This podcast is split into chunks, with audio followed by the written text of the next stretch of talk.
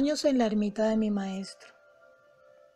Ya has venido, me dijo Sri Yukteswar, saludándome desde la piel de tigre en la cual estaba sentado en su antesala de balcones. Su voz y sus maneras eran frías, sin emoción de ninguna especie. Sí, querido maestro, ya estoy aquí para seguirte. Y arrodillándome, toqué sus pies. ¿Cómo puede ser eso? Tú ignoras mis deseos. No desde ahora, Guruji. Tus deseos serán mi ley. Está bien. Ahora ya puedo asumir mi responsabilidad por tu vida. Con gusto te cedo esa pena, maestro. Entonces, mi primera súplica es que regreses a tu hogar con tu familia. Quiero que entres en el colegio de Calcuta, donde debes continuar tu educación. Muy bien, señor, respondí, escondiendo mi consternación. ¿Los libros importunos me perseguirán por años? Primero mi padre y ahora Sri Yukteswar. Algún día irás a Occidente. Su pueblo prestará más atención a la antigua sabiduría de la India si un instructor hindú posee un grado universitario. Usted lo sabe mejor, Guruji. Mi tristeza desapareció. Su referencia acerca de Occidente me pareció lejana y excitante pero la oportunidad para complacer a mi maestro por medio de la obediencia era lo más vital del caso. Tú estarás cerca, en Calcuta. Ven a verme cuando tengas tiempo. Todos los días, si es posible, maestro. Acepto gustosamente tu autoridad en todos los detalles de mi vida con una condición. ¿Sí? Que me prometas revelarme a Dios. Una larga hora de charla pasó entre nosotros. La palabra de un maestro no puede ser falsificada y por lo mismo no se dice ligeramente. Las implicaciones de un ruego abren un vasto panorama metafísico. Un gurú debe estar estrechamente unido con el Creador antes de que pueda obligar a él a aparecer. Yo sentí la unidad divina de Sri Yukteswar y estaba por lo tanto decidido a aprovechar esta ventaja como discípulo suyo. Eres de una naturaleza exigente, Luego, el compasivo asentimiento del maestro se expresó así, que tu deseo sea mi deseo. La sombra de toda la vida desapareció de mi corazón. La vaga búsqueda de acá y allá se había ido. Por fin había encontrado seguro asilo bajo un verdadero maestro. Ven, te enseñaré la ermita. Mi maestro se levantó de su tapete de piel de tigre. Vi a mi alrededor y mi vista sorprendida cayó sobre un retrato mural adornado con jazmines. La Jirima Hasaya, sí, mi divino gurú. La voz de Sri Yukteswar era vibrante y reverente. Era grande como hombre y como yogi, y más que cualquier maestro cuya vida entró en mi campo de investigaciones. Silenciosamente me incliné ante el familiar retrato y desde el fondo de mi alma le rendí pleitesía al maestro sin par que, habiendo bendecido mi infancia, había guiado mis pasos hasta este momento. Guiado por mi maestro, caminé por la casa y el jardín. La ermita era espaciosa, antigua y bien construida, circundada por la sólida muralla de pilares del patio.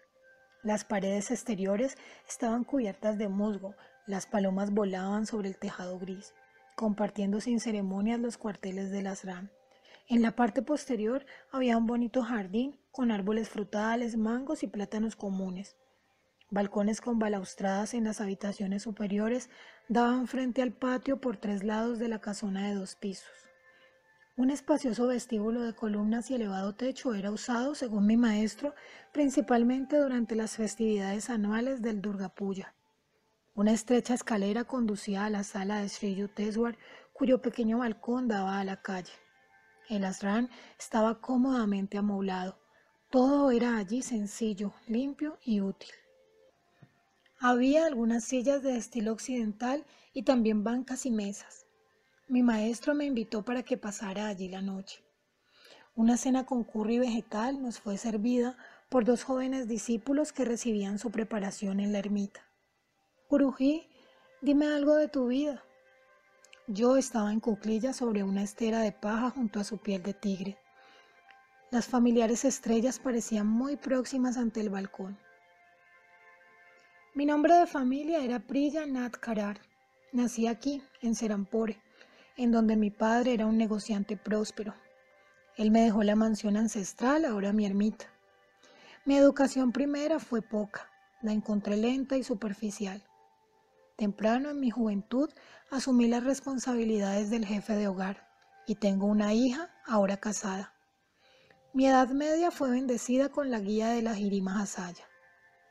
Después de la muerte de mi esposa, entré en la orden de los Swamis y recibí entonces el nuevo nombre de Sri Yutedwar Giri.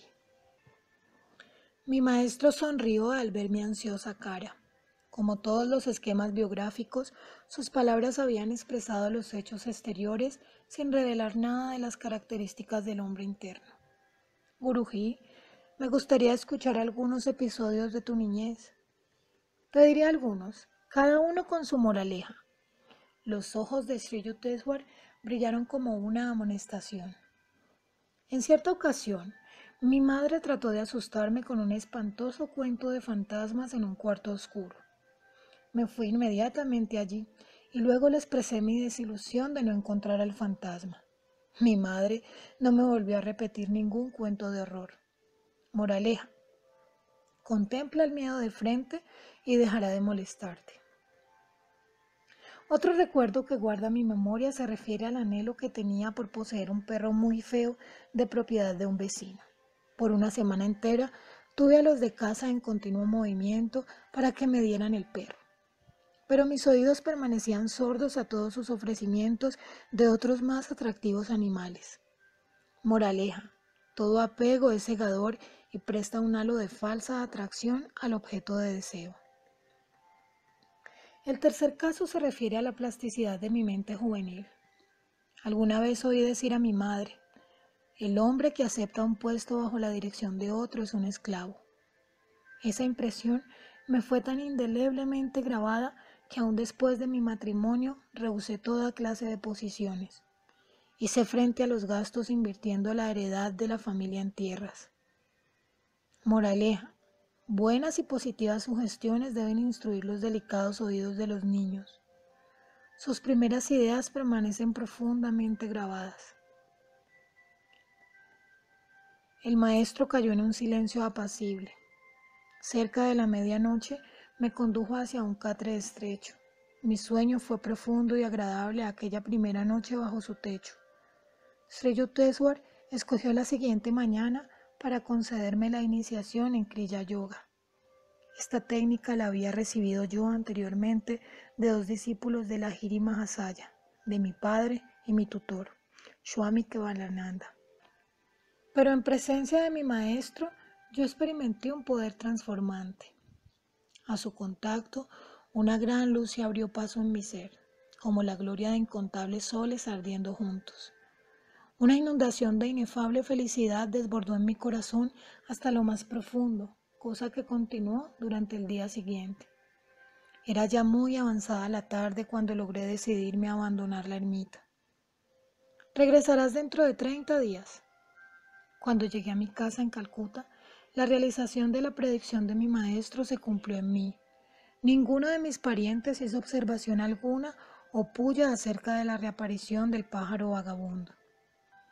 Corrí luego a mi cuartito y dirigí en torno miradas cariñosas, como ante una presencia viviente. Tú has presenciado mis meditaciones, las lágrimas y tormentos de mis adanas. Ahora he llegado al puerto feliz de mi divino Maestro. Hijo, me siento feliz por los dos.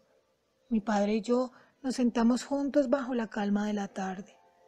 Tú has encontrado a tu Maestro en la misma forma milagrosa en que yo encontré al mío. La santa mano de la Jirima Hasaya está guardando nuestras vidas. Tu maestro ha demostrado ser no un santo inaccesible de los Himalayas, sino un santo cercano. Mis oraciones han sido escuchadas. Tú no has sido alejado completamente de mi vista en tu búsqueda de Dios. Mi padre también estaba satisfecho porque iba a terminar mis estudios formales y para ello había hecho satisfactorios arreglos. Al día siguiente fui inscrito en el Scottish Church College de Calcuta.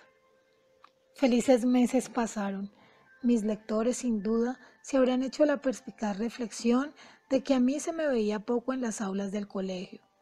La ermita de Serampore tenía para mí un atractivo irresistible e insuperable. Mi maestro aceptó mi ubicua presencia sin ningún comentario. Para mi tranquilidad, rara vez hacía referencia a mis clases en el colegio. Aun cuando era bien claro para todos que yo no estaba cortado al modelo del buen escolar, de tiempo en tiempo me las arreglaba para obtener una mínima calificación para pasar de grado. La vida diaria en la ermita se deslizaba suavemente con muy pocas variantes. Mi maestro despertaba antes del amanecer y recostado en el lecho o sentado en él entraba en el estado de shamadhi. Era muy sencillo descubrir cuándo el maestro había despertado por la brusca suspensión de sus estupendos ronquidos. Uno o dos suspiros, algún movimiento del cuerpo, luego un silencio vacío respiratorio. Era que estaba en profundo goce yoguístico. El desayuno no era inmediato. Primero venía un largo paseo por el Ganges. Estos paseos matutinos con mi maestro, cuán reales y vívidos permanecen conmigo. En la fácil resurrección de mi memoria, con frecuencia me encuentro a su lado.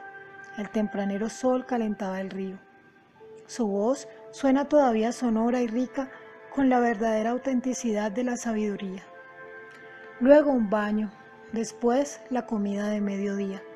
Su preparación, de acuerdo con las instrucciones diarias del maestro, ha sido la más cuidadosa tarea de sus jóvenes discípulos. Mi maestro era vegetariano. Antes de acogerse a la vida monástica, comía huevos y pescado. Su consejo a los estudiantes era el de seguir una dieta sencilla y adecuada a la constitución de cada uno.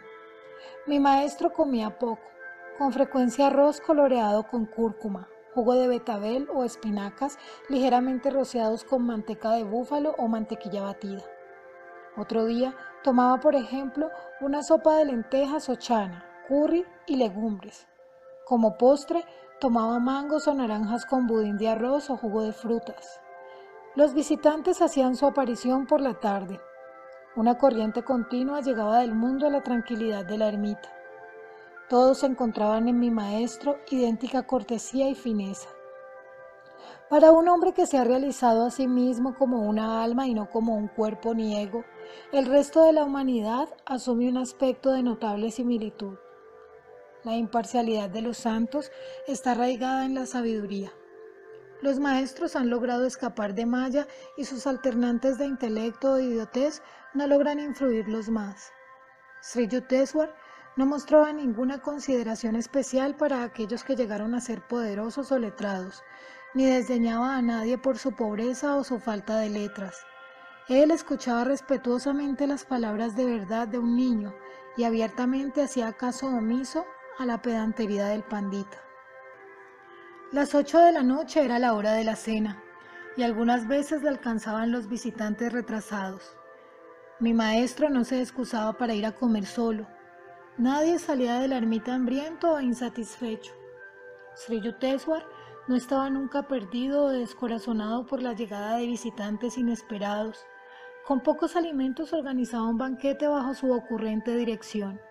Sin embargo, era económico y sus modestos recursos le llevaban lejos. Sentíos cómodos con vuestra bolsa, decía con frecuencia. La extravagancia os puede acarrear alguna molestia. En los detalles de la ermita, ya fueran agasajos, reparaciones del edificio o en cualquier otra cosa, el maestro mostraba la originalidad de su espíritu creativo. Las quietas horas de la noche nos trajeron a menudo una de esas disertaciones de mi gurú, tesoros que desafían al tiempo. Cada expresión suya iba medida y cincelada por la sabiduría. Una sublime seguridad en sí mismo marcaba el estilo de su expresión, que era único. Habló siempre como nadie, según mi experiencia, pudo hacerlo.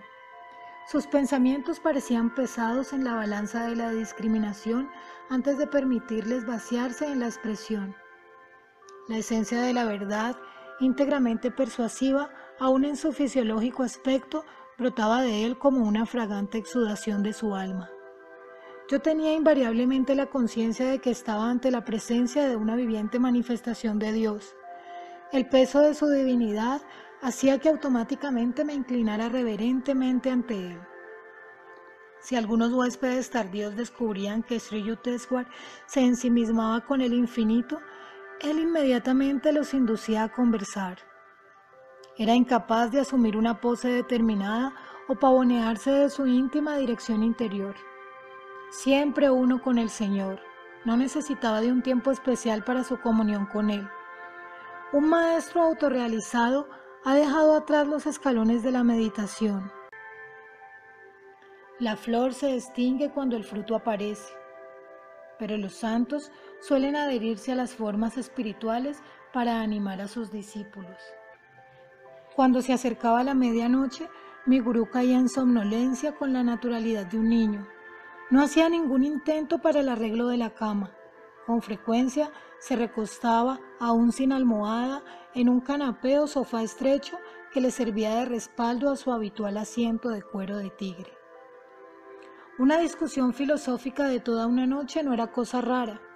Cualquier discípulo podía provocarla por la intensidad de su interés y nunca experimenté cansancio alguno ni deseo de dormir. Las palabras vívidas de mi maestro eran suficientes. Oh, ya amaneció. Vamos a dar un paseo por el Ganges. Así acababan muchos periodos de estas nocturnas edificaciones.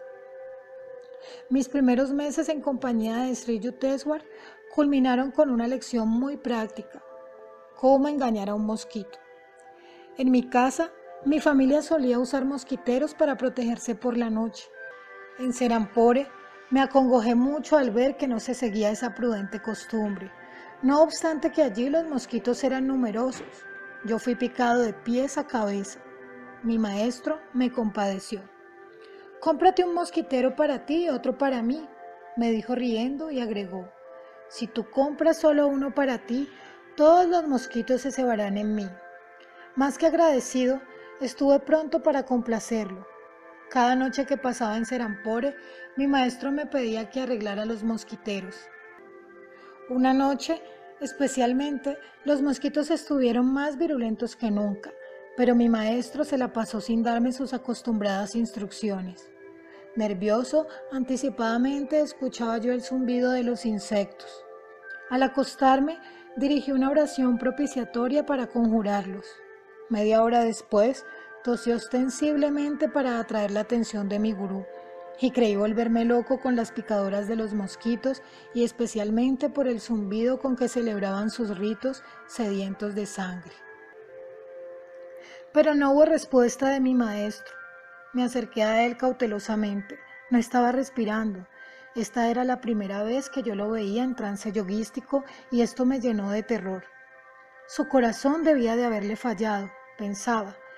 Coloqué un espejo debajo de su nariz y ningún vapor de aliento apareció en él. Para cerciorarme bien, cerré por varios minutos su boca y sus ventanillas nasales con los dedos. Su cuerpo estaba frío y sin movimiento. Azorado, busqué la puerta para pedir socorro. ¡Ajá!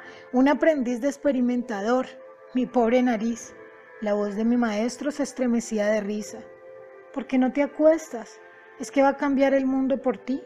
Cámbiate a ti mismo y aparta de tu conciencia a los mosquitos. Humildemente regresé a mi cama. Ningún insecto volvió a acercarse. Me di cuenta de que mi maestro solo había accedido a poner mosquiteros para complacerme. Cuanto a él, no tenía ningún temor de los mosquitos. Su poder yoguístico era tal que podía impedirles que lo picaran o escapar de ellos por su interior invulnerabilidad. Estaba dándome una demostración, pensé. Este es el estado yoguístico que debo alcanzar. Un yogi debe ser capaz de obtener la supraconciencia y permanecer en ella sin importarle las múltiples distracciones que jamás faltan de este mundo. Ya sea entre el zumbido de los insectos o bajo la persuasiva luz del día, el testimonio de los sentidos debe ser expulsado. El sonido y la vista se abren entonces hacia mundos más bellos que los del perdido Edén. Los instructivos mosquitos sirvieron para otra lección en la ermita. Era la hora apacible del crepúsculo. Mi gurú estaba interpretando incomparablemente los textos antiguos. Sentado a sus pies, me hallaba yo en perfecta paz. Un impertinente mosquito entró en el idilio y principió a distraer mi atención. y como introdujera su venosa aguja hipodérmica en mi muslo, automáticamente levanté mi mano vengadora. Reprime, reprime la inminente ejecución. El oportuno recuerdo de uno de los aforismos de Pantajali vino a mi mente, aquel que trata de la INSA. ¿Por qué no terminas la obra? Maestro, ¿tú defiendes el matar? No, pero el golpe mortal ha quedado impreso en tu mente. No entiendo. El sentido del aforismo de Pantajali es remover el deseo de matar. Sri Yukteswar había leído mi proceso mental como en un libro abierto. Este mundo está inconvenientemente arreglado para la práctica literal de la INSA. El hombre puede verse obligado a exterminar las criaturas perjudiciales, pero no debe caer bajo la compulsión de la ira o la animosidad. Todas las formas de vida tienen derechos iguales en el aire de Maya. El santo que descubre los secretos de la creación deberá estar en armonía con sus desconcertantes expresiones. Todos los hombres llegarán a ese entendimiento que anulará la pasión interna por la destrucción. Maestro, ¿debe uno ofrecerse a sí mismo en sacrificio en vez de matar una bestia salvaje? No, el cuerpo del hombre es precioso. Posee el más alto valor evolucionista porque posee un cerebro y centros espinales únicos. Estos le permiten al devoto adelantado comprender y expresar plenamente los más amplios aspectos de la divinidad. Ninguna de las especies inferiores está así capacitada. Es cierto que uno incurre en la deuda de un pecado menor si se ve obligado a matar cualquier ser viviente, pero los Vedas enseñan que la pérdida injustificada de un cuerpo humano es una transgresión muy seria contra la ley kármica. Respiré tranquilizado. La confirmación de los propios instintos naturales por las escrituras no siempre está a mano. Aunque nunca vi a mi maestro enfrentarse a un tigre o a un leopardo, cierta vez una cobra mortífera le desafió, solo para ser vencida por el amor de mi gurú. Esta clase de víboras es muy temida en la India, donde causa más de 5.000 muertes anuales. El peligroso encuentro tuvo lugar en Puri, donde mi maestro tenía otra ermita hermosamente situada cerca de la bahía de Bengala. Prafulla, un joven discípulo de los subsecuentes, se hallaba con el maestro en tal ocasión. Estábamos sentados afuera de la ermita, me dijo Prafulla, cuando cerca de nosotros apareció una cobra terrorífica de más de un metro de largo. Su caperuza estaba furiosamente extendida mientras se dirigía a nosotros. Mi gurú le dio la bienvenida con un chasquido de labios, como se suele hacer con un niño. Yo me eché a un lado, lleno de consternación, al ver al maestro iniciar un rítmico palmoteo con las manos.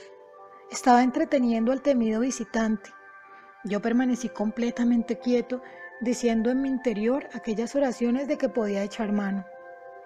La serpiente muy cerca de mi maestro estaba paralizada, aparentemente magnetizada por su actitud cariñosa.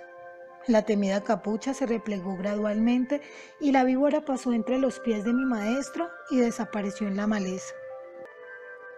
¿Por qué mi gurú movió las manos y por qué la cobra no le mordió? Esto me era inexplicable entonces, concluyó Prafulla. Desde entonces me he convencido de que mi divino maestro está más allá del temor de ser herido por cualquier criatura viviente. Una tarde, durante los primeros meses de mi estancia en la ermita, tropecé con los ojos de Sri Yukteswar penetrantemente fijos en mí. Estás muy delgado, Mukunda. Su observación dio en el blanco. Que mis ojos hundidos y mi flaca complexión no eran de mi agrado, lo comprobaban las hileras de botellas de tónicos que había en mi cuarto en Calcuta. Ninguno me servía. Una dispepsia crónica se había enseñoreado de mí desde la niñez. Mi desesperación alcanzó alguna vez su clímax cuando me hice la pregunta de si valdría la pena seguir viviendo con un cuerpo tan delicado y enfermizo. Las medicinas tienen su límite, pero la fuerza creadora de la vida no tiene ninguno. Créeme, tú serás sano y fuerte. Las palabras de Sri Yukteswar despertaron en mí esa convicción personal que ningún otro médico había logrado inspirarme, no obstante los numerosos que había consultado. Día por día aumentaba de peso. Dos semanas después de la oculta bendición de mi maestro, había ganado el peso vigorizante que nunca me había sido posible obtener. Desde entonces hasta ahora, los males persistentes del estómago desaparecieron. En ocasiones posteriores, presencié las instantáneas curaciones divinas de personas que padecían de ominosas enfermedades, tuberculosis, diabetes, epilepsia o parálisis. Ninguno pudo estar más agradecido que yo por su curación, ya que me liberaba de aquel aspecto cadavérico que yo tenía. Hace algunos años yo también quise aumentar de peso, me dijo Sri Yukteswar. Durante la convalecencia de una severa enfermedad, visité a la Jirima Hasaya en Benares. Señor, he estado muy enfermo y he perdido muchas libras de peso. Veo, Yukteswar, que tú mismo te enfermas y ahora crees que estás delgado. Esta contestación estaba muy lejos de la que yo esperaba. Sin embargo, mi gurú me dijo animándome, veamos, estoy seguro de que te sentirás mejor mañana. Tomando sus palabras como indicio de una curación secreta por la receptividad de mi mente, no me sorprendió encontrarme a la mañana siguiente lleno de energía y vigor. Busqué a mi maestro y entusiasmado le dije, Señor, hoy me siento mucho mejor. Ciertamente, hoy te has vigorizado tú mismo. No, maestro, repliqué, has sido tú el que me ha ayudado. Esta es la primera vez en muchas semanas que tengo algo de energía. Oh, desde luego, tu enfermedad ha sido seria. Tu cuerpo está aún débil. ¿Quién puede decir cómo estará mañana? El solo pensamiento de volver a sentirme débil me produjo un estremecimiento de temor. Al día siguiente pude apenas llegar a la casa de la Jiri Mahasaya. Señor, estoy otra vez enfermo. La mirada de mi maestro era burlona. Ajo, una vez más te has indispuesto tú mismo. Gurudeva, ahora me doy cuenta de que todos los días te has estado burlando de mí. Mi paciencia se había agotado. No comprendo por qué no crees en mis sinceros informes. Realmente son tus pensamientos los que han hecho que alternativamente te sientas fuerte o débil. Mi maestro me contempló con ternura. Ya has visto cómo tu salud sigue exactamente el curso de tu expectación el pensamiento es una fuerza como la electricidad y la gravitación. La mente humana es una chispa de la suprema conciencia de Dios. Puedo demostrarte que cuanto tu poderosa mente cree puede instantáneamente suceder. Sabiendo que la Jirima Hasaya nunca hablaba en vano, me dirigí a él con gran comedimiento y gratitud. Maestro, si yo pienso que estoy sano y que he vuelto a ganar mi antiguo peso, ¿así sucederá? Así es aún en este mismo momento.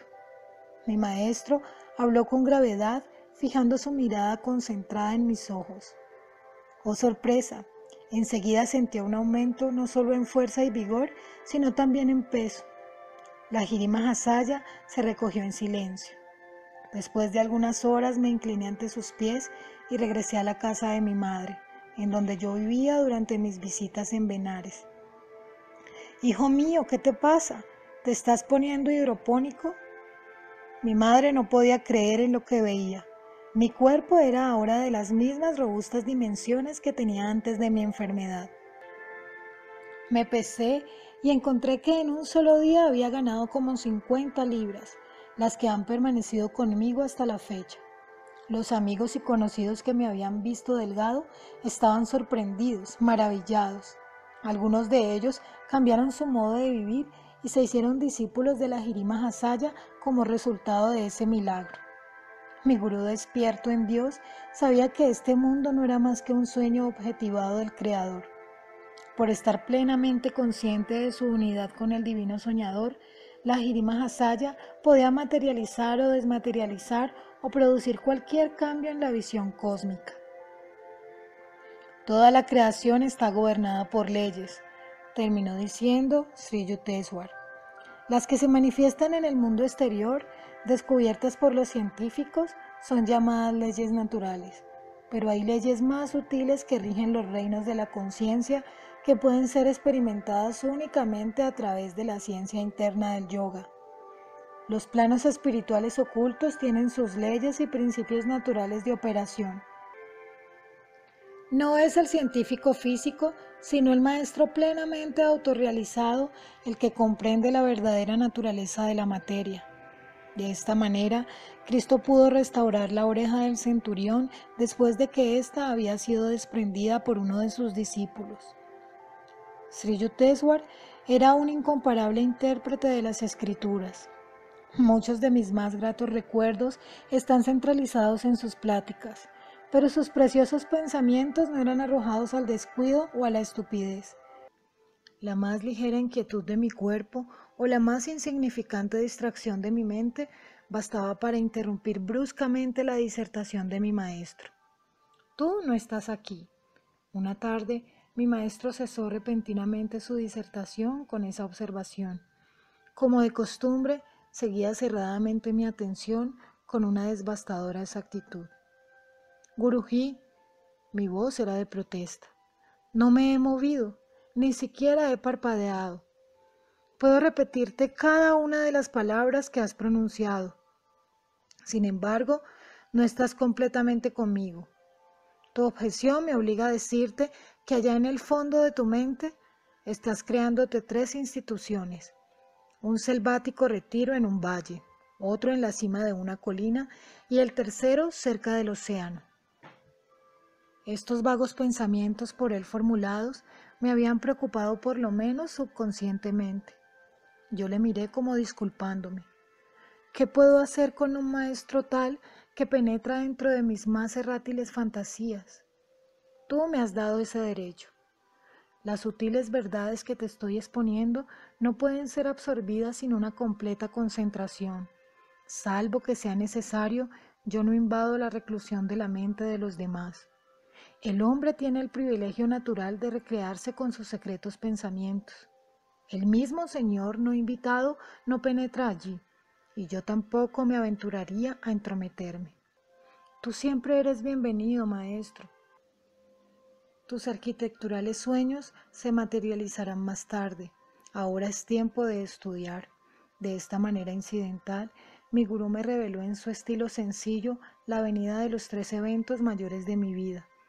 Desde mi más tierna juventud tenía reflejos enigmáticos de esas tres construcciones, cada una en campo diferente y en el orden exacto en que los indicó Sri Yukteswar, esos sueños o visiones tomaron finalmente forma. Primero vino la fundación de la escuela de yoga para niños en una llanura de Ranchi. Después mi sede central en una colina de Los Ángeles y finalmente una ermita en California del Sur frente al vasto Pacífico. El maestro nunca dijo con arrogancia, yo profetizo que tal y tal suceso ocurrirá. Él más bien insinuaría, ¿no piensa que podría suceder?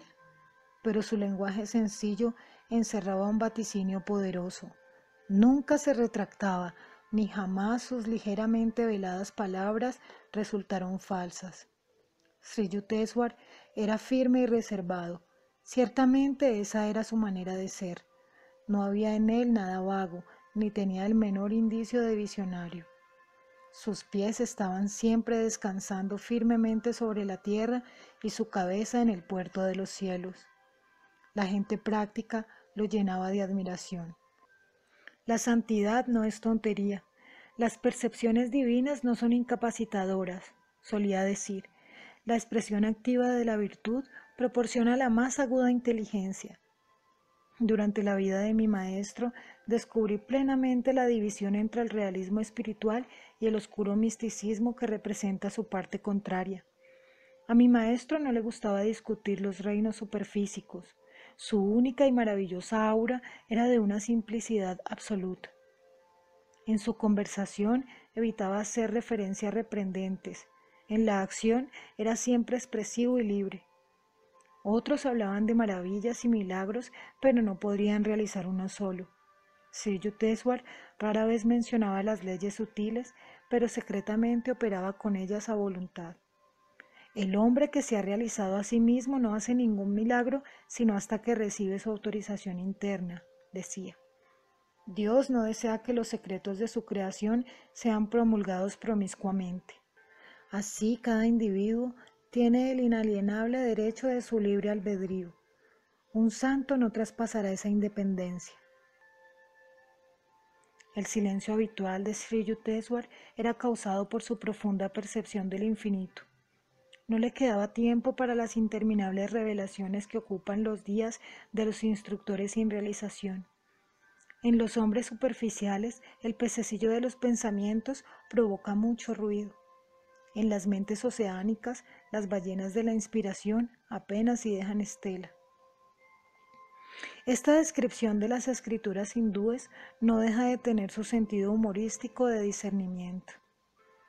Debido a la apariencia nada espectacular de mi gurú, solo algunos de sus compañeros lo reconocieron como un superhombre el adagio popular que dice, es un tonto el que no puede ocultar la sabiduría, nunca podría ser aplicado a Sri Yukteswar.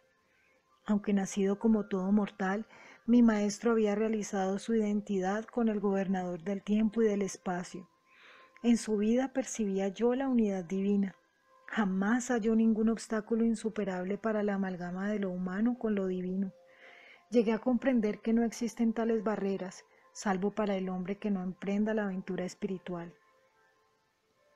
Yo siempre sentí una tierna y dulce emoción al simple contacto de los santos pies de mi maestro. Los yogis enseñan que un discípulo se magnetiza espiritualmente por el devoto contacto con un maestro. Una corriente sutil se genera entonces. El mecanismo de los hábitos indeseables del discípulo es cauterizado en su cerebro y el conjunto de sus tendencias mundanas es beneficiosamente perturbado. Momentáneamente, cuando menos, éste puede ver los velos de malla levantarse y asomar los destellos de la felicidad real. Mi cuerpo todo respondía con un arrobamiento de liberación siempre que me arrodillaba al estilo de la India ante mi gurú. Aún mientras la Giri Mahasaya se hallaba en silencio, me decía el maestro, o mientras conversaba sobre otros tópicos que no fueran estrictamente religiosos, yo me daba cuenta de que él me transmitía un inefable conocimiento. Sri Yukteswar ejercía influencia similar sobre mí. Si yo penetraba la ermita preocupado o con una actitud mental de indiferencia, mi predisposición cambiaba invariablemente. Una dulce y bienhechora paz descendía sobre mí a la sola presencia de mi gurú. Cada día con él era una nueva experiencia de goce, tranquilidad y sabiduría. Jamás llegué a verlo decepcionado ni intoxicado por la ambición, emociones o enojos de los que forman los humanos apegos. La oscuridad de Maya se aproxima silenciosamente. Corramos a nuestro hogar interior. Con estas palabras, mi maestro recordaba a sus discípulos a la hora del crepúsculo la necesidad de practicar el Kriya Yoga. De vez en cuando algún nuevo estudiante expresaba sus dudas respecto a sus méritos para engolfarse en las prácticas yoguísticas. Olvida el pasado, solía decir Yuteswar consolándolo. Las vidas pasadas de los hombres están oscurecidas por los engaños y desilusiones. La conducta humana es ingobernable mientras no está anclada en lo divino. Todo en el futuro mejorará si en la actualidad haces un esfuerzo para ello. Mi maestro tenía siempre consigo jóvenes chelas en su ermita. La educación de estos jóvenes, tanto intelectual como espiritual, era la mayor devoción y dedicación de su vida. A un poco tiempo antes de morir, aceptó para su educación a dos niños de seis años y a un joven de dieciséis. Él dirigía sus mentes y sus vidas con esa enérgica y cuidadosa disciplina que la voz discípulo revela etimológicamente. Los residentes de las RAM lo amaban y reverenciaban. A una breve palmada suya era suficiente para que todos corrieran ansiosamente a su lado. Cuando estaba silencioso o retraído, nadie se atrevía a hablar, pero cuando reía jovialmente, los niños le veían y reían como si fuera uno de ellos. Muy rara vez pedía al maestro un favor personal a los demás, ni aceptaba cooperación o ayuda de los estudiantes si comprendía que ésta no era absolutamente sincera. Mi gurú lavaba su ropa ocultamente para eximir a sus discípulos de hacerlo si éstos se olvidaban de tan privilegiada tarea. Sri Yukteswar usaba la tradicional túnica color anaranjado de la orden de los swamis. Sus zapatos sin lazos eran de piel de tigre o de venado, de acuerdo con la costumbre de los yogis. Mi maestro hablaba con fluidez el inglés, el francés, el hindi y el bengalí. Su sánscrito era también suficientemente claro. Concienzudamente instruía a sus discípulos en el camino más fácil y corto que él había ingenuamente descubierto para el estudio del inglés y del sánscrito. El maestro era muy cuidadoso de su cuerpo, pero sin demasiado apego a él. El infinito, decía, se manifiesta debidamente a través de un físico y una mente robustos. Se apartaba igualmente de todos los extremos. En cierta ocasión, un discípulo principió un largo ayuno.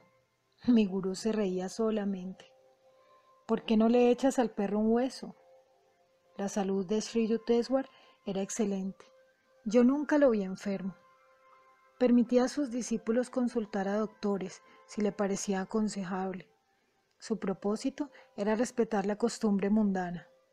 Los doctores deben llevar a cabo su trabajo de curar a través de las leyes divinas aplicadas a la materia mas siempre hacía resaltar la superioridad de la terapia mental y con frecuencia repetía, la sabiduría es el mejor limpiador. El cuerpo es un amigo traicionero. Dadle únicamente lo que necesita no más, solía decir. El dolor y el placer son transitorios. Sobrellevad todas las dualidades con calma, pero tratando a la vez de remover su estancia. La imaginación es la puerta a través de la cual pasan igualmente la enfermedad y la curación. Desconfiad de la realidad de la dolencia aun cuando estés enfermo, y el visitante rechazado se ausentará. El maestro contaba con muchos doctores entre sus discípulos. Aquellos que han huroneado en las leyes de física fácilmente pueden investigar la ciencia del alma, un sutil mecanismo espiritual está oculto tras la estructura del cuerpo. Sri Yukteswar aconsejaba a sus estudiantes convertirse en eslabones vivientes de las virtudes orientales y occidentales. Él mismo, ejecutivo como occidental en sus costumbres externas, era oriental en sus costumbres espirituales. Alababa el progreso y los recursos de higiene del oeste y los ideales religiosos que dieron su gloria centenaria al este. Tal disciplina no me era desconocida. En mi hogar mi padre era muy estricto y mi hermano Ananta con frecuencia severo. Pero el entrenamiento de Sri Yukteswar no puede menos que clasificarse como drástico. Verdadero perfeccionista. Mi gurú era supercrítico de sus discípulos, ya fueran cuestiones del momento o en los más útiles matices de la conducta. Las buenas maneras sin la sinceridad son como una mujer hermosa pero muerta, solía decir en ocasiones apropiadas. Rectitud exterior sin civismo es como el bisturí de un doctor, efectivo pero desagradable. Candor y cortesía juntas son bienhechoras y admirables. Aparentemente, el maestro estaba contento de mi adelanto espiritual, puesto que rara vez se refería a él. En otras cosas, mis oídos no dejaban nunca de oír reproches. Ser distraído, dejar rienda suelta de vez en cuando a los momentos de melancolía, no observar ciertas reglas de etiqueta y mi manera de actuar, ocasionalmente sin método, constituían mis principales ofensas. Observa cómo las actividades de tu padre Bhagavati están bien organizadas y balanceadas en todo aspecto, decía mi gurú. Los dos discípulos de la Giri Mahasaya se habían conocido poco después de comenzar mis andanzas a Serampore. Mi padre y Sri Yukteswar se valorizaban uno a otro admirablemente. Ambos habíanse construido una vida interna de sólido granito espiritual indestructible contra las edades. De instructores anteriores y no de índole permanente, en mi temprana edad había absorbido ciertas lecciones erróneas. Se me había dicho que un chela no necesita preocuparse intensamente de los deberes mundanos y cuando había incurrido en negligencias no se me había castigado. La naturaleza humana encuentra tales instrucciones muy fáciles de asimilar, pero bajo la férula implacable de mi maestro pronto me recobré de tan agradables ilusiones de irresponsabilidad. Los que son demasiado buenos para este mundo están adornando algún otro solía decir Sri Yukteswar.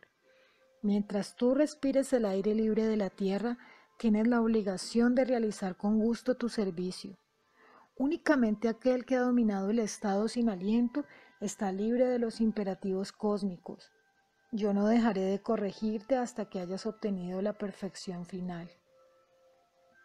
Mi gurú no podía ser sobornado ni aun por amor, no mostraba ninguna lenidad por nadie, ni aun para quien como yo voluntariamente se ofrecía a ser su discípulo.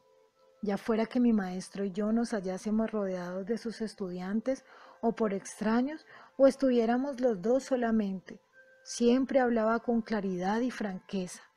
Ni un solo rasgo de superfluidad o inconsistencia escapaba de su repulsa. Este trato aplanador era duro de soportar, pero yo me había resuelto a que Sri Yukteswar replanchara todas las arrugas psicológicas de mi ser.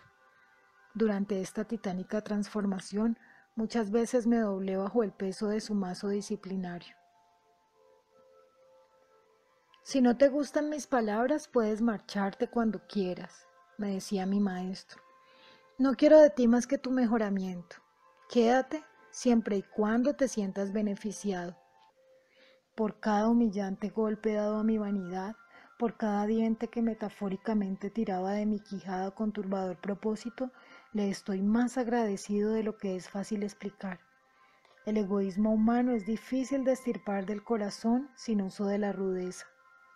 Con su desaparición, lo divino encuentra finalmente un canal de influencia.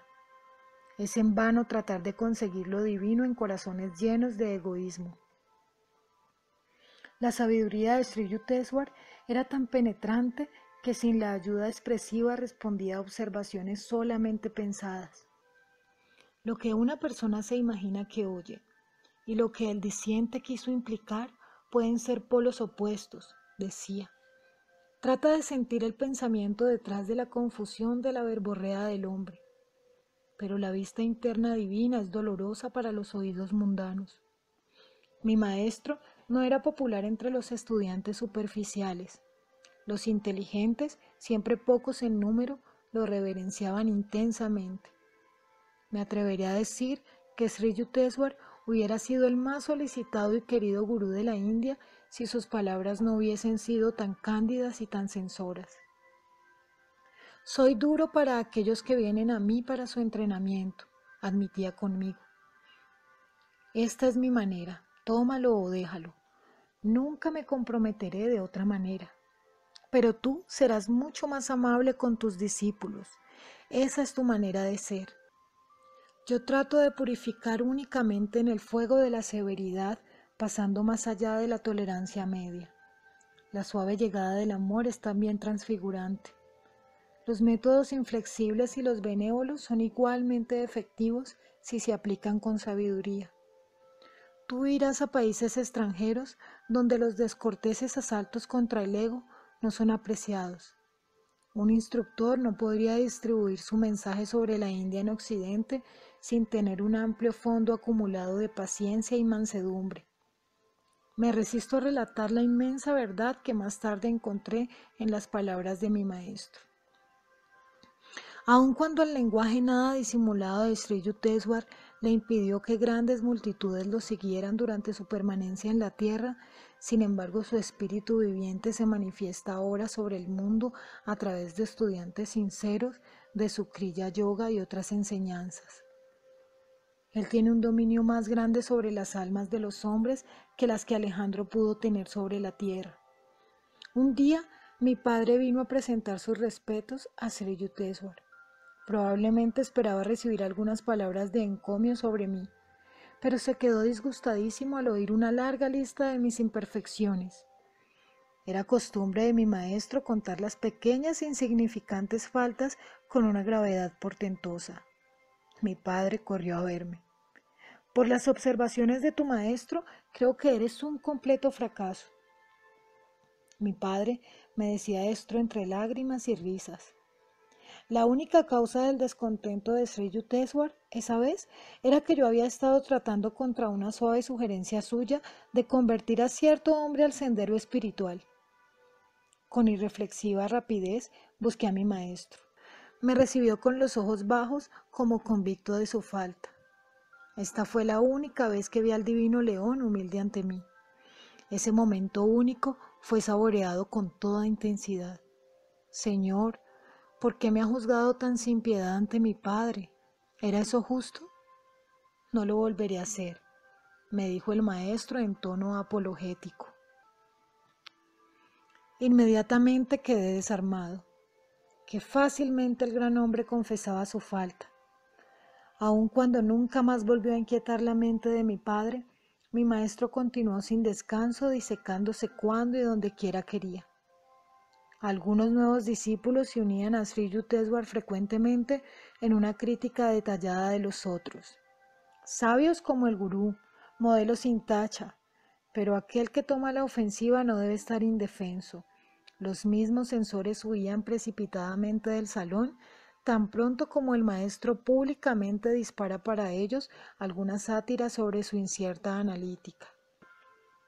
Las débiles intimidades revelándose al simple toque de la censura se parecen a las partes enfermas del cuerpo que se contraen al más ligero toque. Tal era el comentario divertido de Sri Edward sobre los villadiegos estudiantes. Hay discípulos que buscan a un gurú, pero hecho a su propia imagen. Tales aspirantes se quejaban con frecuencia de que no entendían a Sri Yukteswar. Tampoco ustedes comprenden a Dios, repliqué en cierta ocasión. Cuando un santo sea explicable, seréis como él. Entre trillones de misterios que palpitan cada segundo en el aire inexplicable, ¿quién se aventura a preguntar que la naturaleza insondable de un maestro sea instantáneamente comprendida? Los estudiantes venían, pero generalmente se iban. Aquellos que deseaban un sendero de empalagosa simpatía y de cómoda estimación no lo encontraban en el monasterio. Mi maestro ofrecía albergue y pastoreo por unos, pero muchos discípulos mendigaban miserablemente un bálsamo para su ego. Se iban, por supuesto, prefiriendo una vida de incontables humillaciones antes que la humildad. Los rayos ardientes de mi maestro, los claros y penetrantes rayos de su sabiduría eran demasiado fuertes para sus dolencias espirituales. Ellos buscaban un maestro algo menor, pero que haciéndoles sombra aduladora les permitiera el plácido sueño de la ignorancia. Durante los primeros meses con mi maestro había experimentado un sensitivo temor por sus reprimendas. Estas eran reservadas, según vi luego, para los discípulos que habían pedido su propia vivisección. Si alguna víctima protestaba, Sreyut Edward sin molestarse callaba. Sus palabras nunca eran coléricas, sino impersonales y sabias. El conocimiento profundo de mi maestro no era para los oyentes eventuales a quienes rara vez señalaba defectos aun los más notables. Pero hacia aquellos estudiantes que buscaban su consejo, Sri Yukteswar sentía una verdadera y seria responsabilidad. Valiente es verdaderamente el gurú que emprende la obra de transformar el metal crudo del ego impregnado de materialidad. El valor del santo tiene su raíz en su compasión por la tropezante ceguera de este mundo. Cuando hube abandonado todo resentimiento interno, encontré una disminución considerable de mis castigos. De una manera muy sutil, el maestro se deshacía en una comparativa clemencia. Con el tiempo derribé todas las murallas de racionalismo y reservas subconscientes tras las cuales la personalidad humana se escuda. La recompensa fue una armonía sin esfuerzo con mi gurú. Entonces vi que era confiado, considerado y calladamente amoroso, poco demostrativo. Desde luego, no concedía una palabra de afecto. Mi propio temperamento es principalmente devoto. Fue desconcertante para mí al comienzo hallar que mi gurú, saturado de llana, pero aparentemente desnudo de bhakti, se expresaba solo en términos de fría matemática espiritual. Pero cuando me adapté a su naturaleza, descubrí que no había disminución, sino incremento en mi devoto acercamiento a Dios. Un maestro enteramente realizado es plenamente capaz de guiar a sus varios discípulos a lo largo de las líneas esenciales de su carácter. Mi intimidad con Sri Yukteswar, un tanto desarticulada, comprendía sin embargo toda elocuencia, a menudo encontré su callada huella como una firma en mis pensamientos, haciendo toda expresión inútil. Sentado quietamente a su lado, sentí yo su generosidad fluyendo apaciblemente sobre mi sed. La justicia imparcial de Yuteswar fue notablemente demostrada durante las vacaciones de verano de mi primer año de colegio. Yo anhelaba la oportunidad de pasar los meses interrumpidos en Serampore al lado de mi gurú. Tú puedes quedarte a cargo de la ermita. El maestro estaba contento del entusiasmo que le demostré a mi llegada. Tus obligaciones serán la recepción de los huéspedes y la supervisión del trabajo de los demás discípulos. Kumar, un joven campesino del este de Bengala, fue aceptado dos semanas después para su entrenamiento en la ermita. Notablemente inteligente, se ganó rápidamente el afecto de Sri Yukteswar. Por alguna razón insondable, era muy considerado con el nuevo residente. Mukunda, deja a Kumar que tome tu puesto y tú ocupa tu tiempo en barrer y cocinar. El maestro me dio estas instrucciones un mes después de llegado el muchacho. Exaltado a la dirección de la ermita, Kumar empezó a ejercer una doméstica tiranía.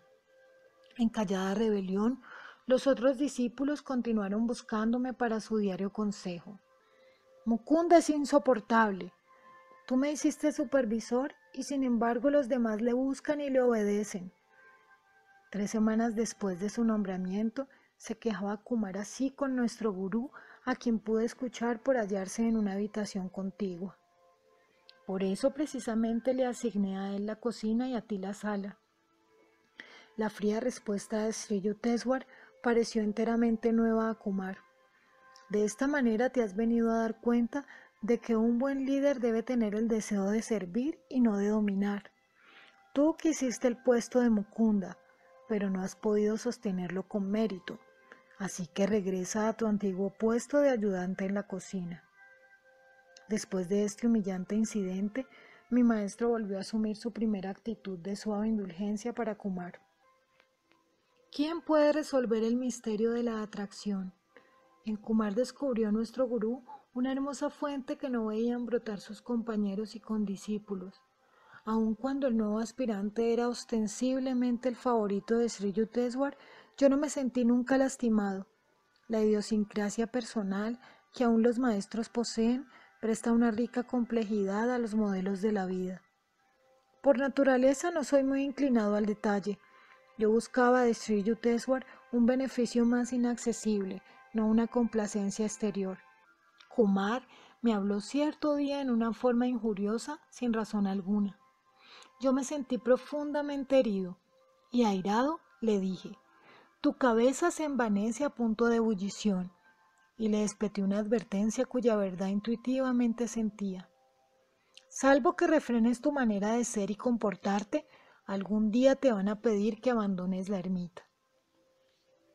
Riéndose sarcásticamente, Kumar repitió mis frases a nuestro gurú, quien acababa de entrar a la habitación. Casi seguro de que iba a reprender, humildemente me retiré a un rincón del cuarto. Puede ser que Mukunda tenga razón. La réplica del maestro al muchacho brotó con desusada frialdad. Escapé sin castigo. Un año más tarde, Kumar salía para visitar el hogar de su niñez. Con ello, hacía caso omiso de la desaprobación de Sri Yukteswar, quien nunca controlaba autoritariamente los pasos de sus discípulos. Cuando Kumar regresó a Serampore, pocos meses después, un gran cambio nada grato para él se había operado. El fornido Kumar, con su cara resplandeciente y su vivacidad peculiar, se había evaporado.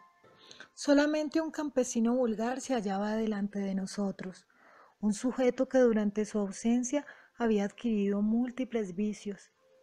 El maestro me llamó y descorazonado me hizo saber que este muchacho era ya incapaz de seguir la vida monástica en la ermita.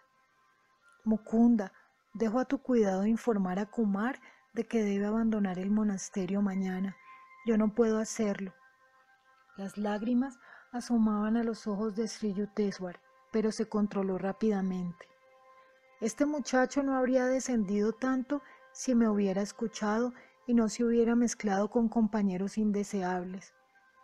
Ha rehuido mi protección y el encallecido mundo seguirá siendo su maestro. La partida de Kumar no me trajo ninguna satisfacción. Yo me sentía tristemente asombrado de cómo una persona con poder suficiente para ganarse el amor de un maestro pudo responder a tan bajas manifestaciones. El goce del vino y del sexo encuentran sus raíces en el hombre natural y no exigen ninguna delicadeza de percepción para ser apreciado. La atracción de los sentidos es comparable al oleandro, siempre verde y fragante, lleno de flores multicolores, pero venenoso todo él. La tierra de curación está en nosotros mismos, radiante de esa felicidad ciegamente buscada en miles de falsas direcciones. La aguda inteligencia tiene dos filos, dijo mi maestro una vez refiriéndose a la mente brillante de Kumar. Puede ser usado constructiva o destructivamente como un cuchillo, bien para cortar el lazo de la ignorancia o bien para degollarse uno mismo. La inteligencia puede ser guiada rectamente solamente después de que la mente ha reconocido lo imposible que es escapar a la ley espiritual. Mi maestro se mezclaba libremente con discípulos hombres y mujeres, tratándolos a todos como a niños, percibiendo solo las cualidades de sus almas, no mostraba nunca distinciones o parcialidades. En el sueño, vosotros no sabéis si sois hombres o mujeres, decía, Así como un hombre vestido de mujer no se hace mujer, así el alma representando al hombre o la mujer no tiene sin embargo sexo. El alma es la pura inmutable imagen de Dios. Sri Yukteswar nunca rechazaba o culpaba a la mujer como causa de seducción. El hombre, decía él, es también una tentación para la mujer. En cierta ocasión le pregunté a mi maestro por qué un gran santo de la antigüedad había dicho que la mujer era la puerta del infierno. Alguna muchacha sería la causa de su turbación en la primera etapa de su vida, contestó el maestro cáusticamente. De otra manera debió acusar no a la mujer, sino a alguna imperfección de su autocontrol. Si algún visitante osaba narrar algún cuento picaresco en la ermita, mi maestro guardaba silencio. No te permitas ser azotado por el látigo provocador de un hermoso rostro, decía a sus discípulos. ¿Cómo pueden los esclavos de los sentidos gozar del mundo? Sus sabores sutiles les abandonan mientras se hunden en el lodo primario. Toda la buena discriminación se pierde para el hombre en la fútil satisfacción de los deseos elementales. Los estudiantes que buscaban escapar de la dual desilusión de Maya recibían de Sri Yukteswar pacientes y concienzudos consejos. Así como el comer lleva el objeto de satisfacer el hambre y no la gula, así el instinto del sexo es un designio para la propagación de la especie de acuerdo con la ley natural y no para satisfacer insaciables deseos, solía decir. Destruid ahora los malos deseos y hábitos, de otra manera os perseguirán después de que el cuerpo astral se escape de su prisión física. Aun cuando la carne sea débil, la mente debe permanecer constantemente firme. Si la tentación os asalta con su impulso cruel, vencedla por medio del análisis impersonal y la férrea voluntad. Toda pasión natural puede ser dominada. Conservad vuestros poderes, Sed como el espacioso océano y absorbed dentro de vosotros todos los tributarios ríos de los sentidos. Las pequeñas flaquezas son como perforaciones en el remanso de paz interna que permiten el agua salutífera desperdiciarse en la tierra desierta del materialismo. La enérgica actividad del impulso del mal deseo es el mayor enemigo de la felicidad del hombre. Pasead por el mundo como leones del autocontrol y cuidad de que las ranas de la debilidad no salten en torno vuestro. El devoto es finalmente liberado de todas sus instintivas compulsiones. Transforma su necesidad de afectos humanos en aspiraciones por Dios únicamente con un amor solitario porque es omnipresente. La madre de Sri Yukteswar Vivía en el distrito de Ramamahal, en Benares, en donde visité por primera vez a mi gurú. Agraciada, dulce y bondadosa, era sin embargo mujer de opiniones. Un día que estuve junto a su quieta y apacible manera, mi maestro trataba de convencer a su madre de algo. Aparentemente no lo consiguió, puesto que su madre movía la cabeza vigorosamente en señal de negativa. No, no, hijo mío, ahora vete. Tus palabras sabias no son para mí. Yo no soy tu discípula. Sri regresó sin ningún otro comentario como un niño regañado. Me enterneció por su gran respeto para su madre, aun en sus actitudes fuera de razón. Ella seguía mirándole como a su pequeño hijo y no como a un sabio. Había cierto encanto en aquel pequeño detalle, pues ofrecía la ocasión de un vistazo hacia un aspecto poco usual de mi maestro, internamente humilde y exteriormente imposible de dominar. Las reglas monásticas no permiten que un Swami retenga sus conexiones con los lazos mundanos después de haber hecho su voto. No puede éste celebrar ritos ceremoniales de la familia que son obligatorios para los hombres del hogar. Sin embargo, Shankara, el antiguo fundador de la Orden de los Swamis, hizo caso omiso de tales prescripciones. A la muerte de su amada madre, quemó su cuerpo con el fuego celeste que hizo surgir con su propia mano. Sri Yukteswar también hizo caso omiso de esas restricciones, aunque en forma menos espectacular. Cuando su madre murió, él preparó los servicios crematorios a orillas del Ganges, cerca de Benares, y dio de comer a muchos brahmanes de acuerdo con la costumbre antigua. Las prohibiciones sástricas fueron hechas con el objeto de ayudar a los swamis a vencer las estrechas ligas de toda identificación. Shankara y Sri Yukteswar habían sumergido completamente sus seres en el espíritu impersonal y no necesitaban tales reglas de rescate. En ocasiones, algún maestro intencionalmente omite un cano para sostener su principio como superior e independiente de su formalismo. También Jesús arrancó trigo en el día de descanso. A los censores inevitables les dijo, el sábado fue hecho para el hombre y no el hombre para el sábado. Fuera de las escrituras, era una rareza que mi maestro estudiase cuidadosamente otro libro. Sin embargo, estaba invariablemente enterado de los más recientes descubrimientos de la ciencia, así como de otros progresos del conocimiento conversador admirable, con gusto cambiaba opiniones sobre innumerables tópicos con sus huéspedes. Su agudo ingenio y su risa significativa daban amenidad y animación a todas sus discusiones. Aun cuando grave, el maestro no estaba nunca sombrío. Para encontrar al Señor no se necesita desfigurarse la cara, solía decir, recordando que el encuentro con Dios ha de ser el entierro de todos los pesares. Entre filósofos, profesores, abogados y científicos que llegaban al monasterio, algunos llegaron de primera visita en la creencia de hallarse ante un religioso ortodoxo.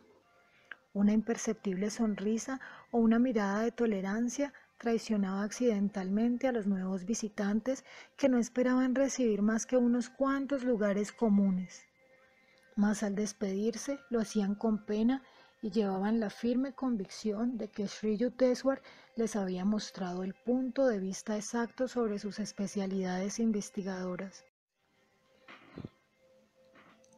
Comúnmente mi maestro era gentil y amable con sus visitantes, les daba la bienvenida con una cordialidad encantadora.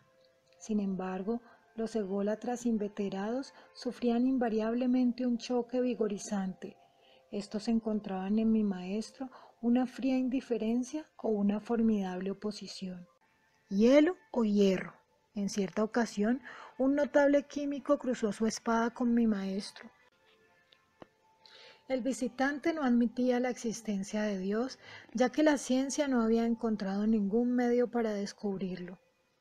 Así que usted ha fracasado inexplicablemente para aislar el poder supremo en sus tubos de ensayo. Mi maestro lo miró con socarronería. Yo le recomiendo un experimento del cual nada se ha oído. Examine sin parar sus pensamientos durante 24 horas. Entonces no se quejará de la ausencia de Dios. un conocido pandita recibió a sí mismo una sacudida igual. Con ostentoso celo, el catedrático conmovió el ambiente del monasterio con su verborrea espiritual. Recitó resonantes pasajes del Mahabharata, de los Upanishads y del Vaishnavas de Sankara. Estoy esperando oírle. El tono de voz de Sri Yukteswar era inquisitivo, como si todo el tiempo hubiera reinado un gran silencio. El pandita estaba confundido. Sus citas han sido superabundantes. Las palabras de mi maestro me daban convulsiones de risa, en tanto me sentaba en mi rincón a respetuosa distancia del visitante. Pero ¿qué comentario original puede usted suplir desde el punto de vista de su propia vida? ¿Cuál texto sagrado ha absorbido usted y lo ha hecho suyo? ¿En qué forma estas antiguas verdades han renovado su naturaleza? ¿Se siente usted satisfecho con ser solo una vitrola viviente repitiendo mecánicamente las palabras de otros hombres? Me doy por vencido. El mal humor del catedrático era manifiestamente cómico. No poseo la interna realización. Por primera vez, quizá, el catedrático comprendió que el discernir sobre la colocación de una coma no capacita para obtener una coma espiritual. Estos pedantes sin sangre han olido el aceite de la lámpara indebidamente y sin provecho, dijo mi maestro después de que aquel se había marchado. Estos estiman la filosofía como un ejercicio decorativo. Sus elevados pensamientos están cuidadosamente separados de la crudeza de sus acciones exteriores y de toda interna disciplina. En alguna otra ocasión, el maestro hizo hincapié sobre la futilidad del simple aprendizaje teórico de los libros. No confundas el conocimiento con un gran vocabulario, decía. Los escritos sagrados son beneficiosos para estimular el deseo de nuestra realización interna si una estrofa es por turno gradualmente asimilada. Una lectura intelectual continua acaba en vanidad y en la falsa satisfacción de un indigesto conocimiento. Sri Yukteswar relataba una de sus propias experiencias en la edificación espiritual. La escena ocurría en una boscosa ermita del este de Bengla, en donde él observó la técnica de un renombrado educador llamado Dabru Bayai. Su método, a la vez simple y difícil, era común en la antigua India. Dabru Bayai había reunido a sus discípulos en las soledades selváticas el sagrado Bhagavad Gita estaba abierto ante ellos. Concienzudamente leían un pasaje durante media hora y luego cerraban los ojos. Pasaba una media hora más y el maestro hacía un comentario breve. Sin moverse, meditaba otra vez por una hora. Finalmente el gurú hablaba. ¿Han entendido ustedes? Sí, señor, se aventuró a decir uno de los del grupo. No, no completamente.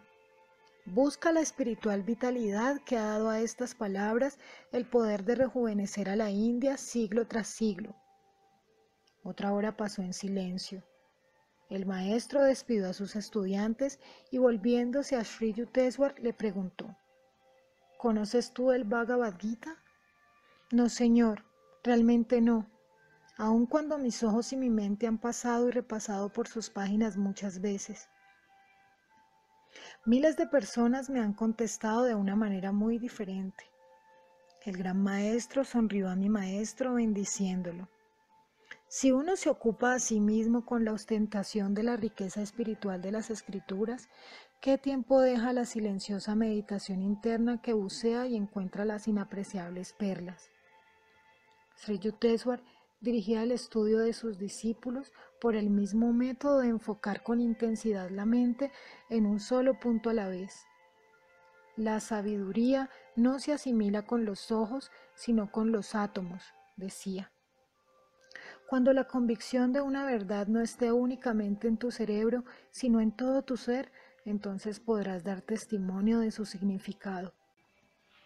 Él solía disuadir al discípulo de la tendencia a construirse un conocimiento bibliográfico como paso necesario en la realización espiritual.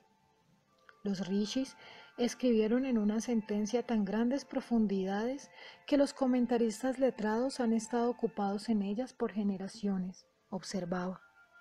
Las controversias literarias son para las mentes cenagosas. ¿Qué más liberador pensamiento que Dios es o Dios? Pero el hombre no regresa con facilidad a la sencillez. Rara vez es Dios algo para él aparte de un aprendizaje pomposo. Su ego está contento con él y ni siquiera se levantó para saludar al visitante. Ligeramente nervioso, me senté cerca de la puerta. El visitante tuvo que conformarse con una caja de madera para sentarse, ya que mi maestro no me mandó traerle una silla. Allí no hubo cumplimiento que indicara a la obvia expectación del magistrado que debía ser ceremoniosamente reconocida. Principió una discusión metafísica. El huésped se embrolló a través de malas interpretaciones de las escrituras. Como su exactitud falló, se levantó su ira. ¿Sabe usted que yo fui el primero en los exámenes del MA? La razón le había abandonado, pero aún podía gritar.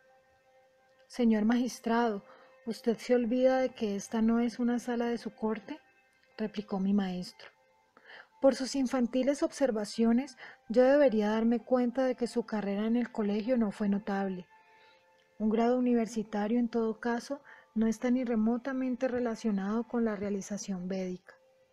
Los santos no se producen a montones cada semestre como los tenedores de libros. Después de un silencio abrumador, el visitante soltó una sincera carcajada y dijo humildemente, Este es mi primer encuentro con un magistrado celestial. Luego hizo una súplica formal envuelta y saturada de términos legales que eran parte de su manera de ser para ser aceptado como un discípulo en prueba. Mi gurú atendía personalmente todos los detalles de la administración de su propiedad. En algunas ocasiones, personas poco escrupulosas habían tratado de tomar posesión de su tierra ancestral. Con determinación y aún instigando juicios legales, Sri Yukteswar venció a sus oponentes. Pasó todos estos penosos incidentes con el deseo de no ser jamás un gurú mendigante o una carga para sus discípulos. Su independencia financiera era una de las razones por las que mi maestro alarmantemente franco era inocente a las astucias de la diplomacia. Muy lejos de aquellos instructores que tienen que alabar a los que los sostienen, mi gurú era impenetrable a la influencia abierta o sutil de la riqueza de otros. Nunca le oí preguntar o sugerir cuestiones de dinero para ningún propósito. La educación en su ermita se daba libremente para todos los discípulos. Un insolente diputado de la corte llegó cierto día a las Randes en Ampore para hacer a Sri Yukteswar una notificación legal. Uno de los discípulos llamado Kanaí y yo estábamos presentes. La actitud del oficial era decididamente ofensiva para mi maestro. Le hará a usted mucho provecho dejar las sombras de este monasterio y respirar el honesto aire de la corte, dijo el diputado altaneramente. Yo no me pude contener y avanzando amenazante le dije, otra palabra imprudente por parte suya bastará para que lo arroje al suelo, y avancé ante él amenazadoramente. Miserable, gritó Canaid simultáneamente conmigo. ¿Cómo se atreve usted a pronunciar tales blasfemias en este santo recinto? Pero mi maestro se puso protectoramente frente al abusador. No se exciten ustedes por tan poca cosa. Este hombre está únicamente cumpliendo con su deber. El oficial, mareado por esta variada recepción, presentó sus excusas y rápidamente se retiró. Era realmente asombroso era un maestro de tan fiera voluntad permanecer en aquella calma. Él revalidó la definición védica de un hombre de Dios. Más suave que la flor, cuando se trata de amabilidad, más potente que el rayo cuando el principio está en juego. Siempre hay en el mundo quienes, como dice Browning, no encuentran la luz siendo ellos mismos oscuros. En cierta ocasión, un desconocido sahirió a Sri Yukteswar por una ofensa imaginaria. Mi maestro, imperturbable, escuchaba atenta y políticamente, analizándose a sí mismo para ver si una brisna de verdad había en lo que aquel individuo le decía. Esto trae a mi mente una de las inimitables observaciones de mi maestro. Hay personas que tratan de ser altas cortando la cabeza de los demás. La compostura sin tacha de un maestro es impresionante más allá de toda descripción. El que tarda en enojarse es mejor que el más poderoso y el que gobierna su espíritu más que el que toma ciudades. Con frecuencia me he hecho la reflexión de que mi maestro pudo fácilmente haber sido un emperador o un conquistador que sacudiera el mundo si su mente hubiera sido concentrada en la fama. Se decidió en vez de ello sacudir esas ciudades internas de ira y de egoísmo cuya caída es la elevación del hombre.